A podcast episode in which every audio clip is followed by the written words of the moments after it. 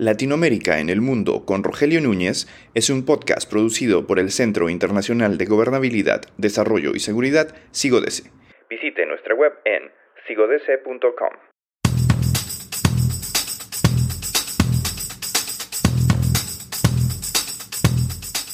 Chile ha viajado en solo dos años de respaldar a una izquierda situada en el extremo del espectro político a apoyar a la derecha más conservadora en 2023. El país andino se aleja así de lo que le hizo grande, el espíritu de convivencia y consenso entre antiguos enemigos reconvertidos solo en rivales políticos con capacidad para el acuerdo de la era post-Pinochet. Lo ocurrido en Chile el domingo tiene múltiples lecturas internas y también regionales. ¿Está Chile dando bandazos o los resultados son producto de cómo y quién votó? El auge de la derecha extrema puede tener réplicas continentales? Para entender lo ocurrido en el país andino tenemos con nosotros en el podcast de Sigodese al profesor chileno e historiador Ángel Soto.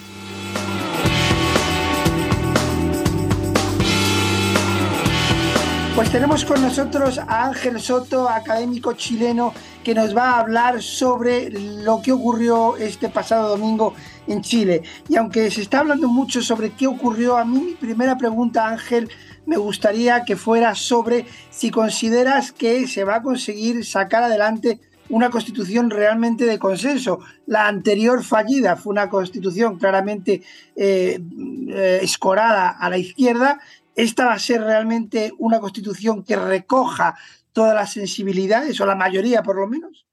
Mira, una cosa es lo que uno quisiera contestarte, ah, eh, ¿no es cierto? Que, que, y, lo que debiera ser, ¿no es cierto? Es que debiera ser que sí, que, que, debiera ser posible, pero otra cosa es lo que uno puede ver en el escenario político, y ahí la verdad que no, no lo tengo tan claro. ¿ah? Hay un, un acuerdo de 12 bases o, 12 bordes que, se firmaron previamente, que es una especie de marco general de cosas que debiera estar, pero, pero mira, eh, son tan generales, tan, generales como asegurar que Chile es una república democrática, eh, que se van a consagrar, que se la separación de los poderes, o sea, son tan a grandes rasgos que tú dices, bueno, ya, este es un marco general, pero no lo tengo tan claro en el sentido de que eh, vamos a ver eh, cómo, cómo se va acotando, cómo va decantando este, por una parte, espíritu eh, tan triunfalista que tiene el sector republicano, uno,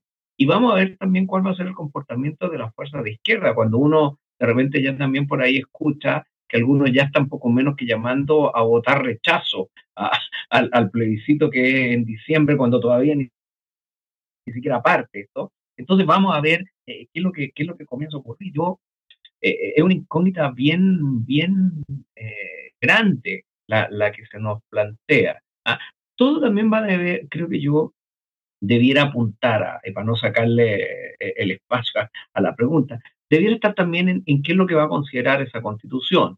Si esa constitución se va a establecer en los, va a ser una constitución corta, pequeña, en los grandes temas fundamentales, eso debiera ser. Ah, y, y, y, tal vez apuntar a dejar los temas más conflictivos, los temas más que nos dividen más a una cosa de las leyes, a, ese tipo de nivel. Si, si, va por ahí la discusión podría ser, pero todo va a depender cómo se van aquietando las aguas en, el, en esta composición previa. Me quería preguntar si te sorprendieron los resultados, eh, la magnitud de los resultados y, a qué lo achacas, eh, que haya sido eh, así los resultados. Yo, creo que los resultados en sí nos sorprenden, porque era cosa de mirar las encuestas del día al día viernes o cómo cerraron los mercados el día viernes, y yo creo que más o menos estaba internalizado que iba a haber un, triunfo de republicano. La magnitud, ciertamente, eh, sorprende, ¿ah? sorprende la, magnitud.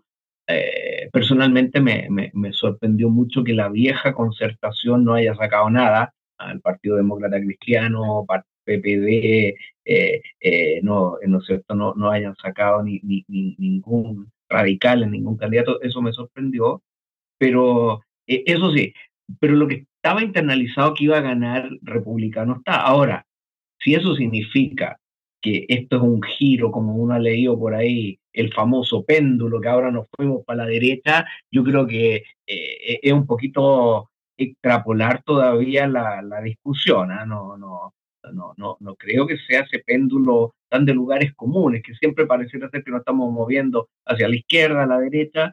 Yo creo que hay que ir aquilatando un poquito esa mirada. La magnitud ah, eh, sorprende. Pero porque, claro, uno ve los bandazos de Chile y, son muy llamativos. ¿verdad? Yo, yo, mm. el otro día titulaba que Chile devora a sus proyectos. devoró el proyecto de, la transición y los años 90, ha devorado ya, porque para mí ya Boric es un pato cojo, y, y bueno, ahora es un tercer proyecto. Así es, bueno, bueno, es, es, lo que te está demostrando, o sea, al final, ¿cómo lee los resultados del domingo? Que Chile se hizo de derecha, que Chile es republicano. Yo, yo, yo tengo mis dudas, yo, yo, yo creo que no, o sea, no, no, no, no hay que olvidar que además hay cerca de un 21,5, casi un 22% de voto blanco y voto nulo, que ese también es un dato bien, bien importante. ¿ah? El voto nulo dentro de eso son 17%, o sea, algo está pasando ahí. El otro voto blanco quizás debe ser gente que, que, que, fue a votar porque tenía miedo a una multa, ahora que el voto es obligatorio, pero también ahí, o sea, e, en ese sentido yo creo que esto de, de moverse, además lo otro que pasa, Rogelio, han sido unas elecciones tan falto de información.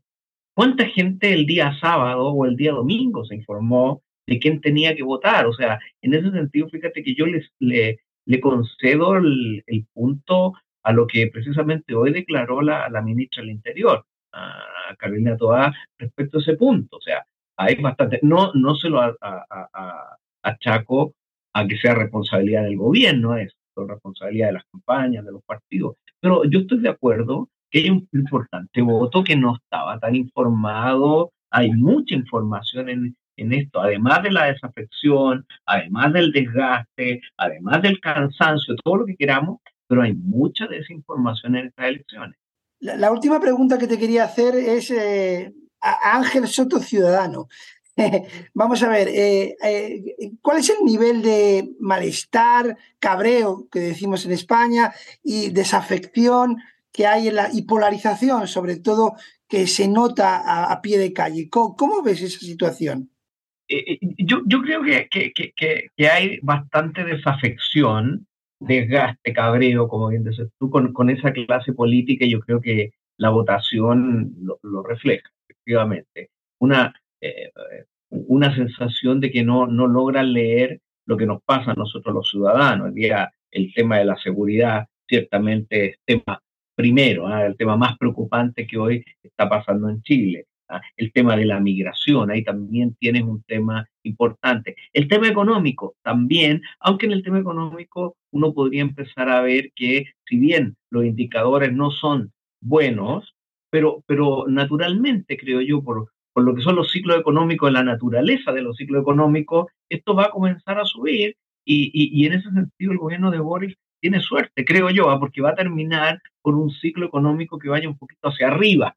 ¿ah? Entonces, en ese sentido también hay que, hay que estar atento. Entonces, eh, eh, por eso te decía, el triunfo republicano es un triunfo circunstancial, un triunfo momentáneo, que hay que ver cómo lo canalizan, ah, cómo lo plantean, y, eso no es endosable, creo yo, ni a las municipales del próximo año, mucho menos a la presidencial, ni, quiera, ni quiere decir que el electorado chileno se derechizó. Ah, yo, yo tengo mi, mi serio reparo frente a eso. Creo que lo que tú dices, cansancio, que alguien plantee temas cercanos a la gente, ¿ah? a, lo, a, lo, de ese ciudadano día a día. Ahí se, se produce un alejamiento bastante fuerte. ¿Y, y, polarización? Eh, ¿Se puede hablar de política en las comidas o no? Eh, eh, se puede, pero con los riesgos que, que, que, conlleva eso, ¿no es cierto? De que te caiga mal la comida, ¿ah? ¿Ah? pero, pero efectivamente, o sea, sí, hay una polarización bastante fuerte. Uno lo mira en los medios, uno lo mira en, en la calle, en las discusiones, y es una polarización política que, a diferencia de lo uno que habría esperado que fuera apaciguando, yo cada vez la siento más exacerbada. Pero, pero Rogelio, pero es una eh, polarización o, una, eh, eh, exaltación de la gente, que no solamente es política, yo creo que la veo en todo tipo de, ámbitos, en, los temas laborales, en, los temas sociales, familiares, yo creo que es mucho más compleja ¿ah? que el, tema puramente político, o sea, el, intentar opinar distinto, ya sea en economía, en política, pero también en otros ámbitos, es muy, muy difícil. Yo creo que en ese sentido nos pasa eh, lo que está pasando en general en el mundo. Esta es una cosa que quienes nos están escuchando deben estar diciendo, pero esto también pasa acá. Efectivamente, en eso somos un espejo de esas polarizaciones, de esos enfrentamientos que está viviendo en general la sociedad en el mundo. ¿Ah? Que a veces es más preocupante también, es mucho más preocupante de ciertas coyunturas particulares en determinados países como el nuestro. Pues muchísimas gracias por haber estado aquí en el podcast de Sigodece a Ángel Soto y esperamos volverte a tener pronto. Muchas gracias, Rogelio, y con mucho gusto cuando lo necesites.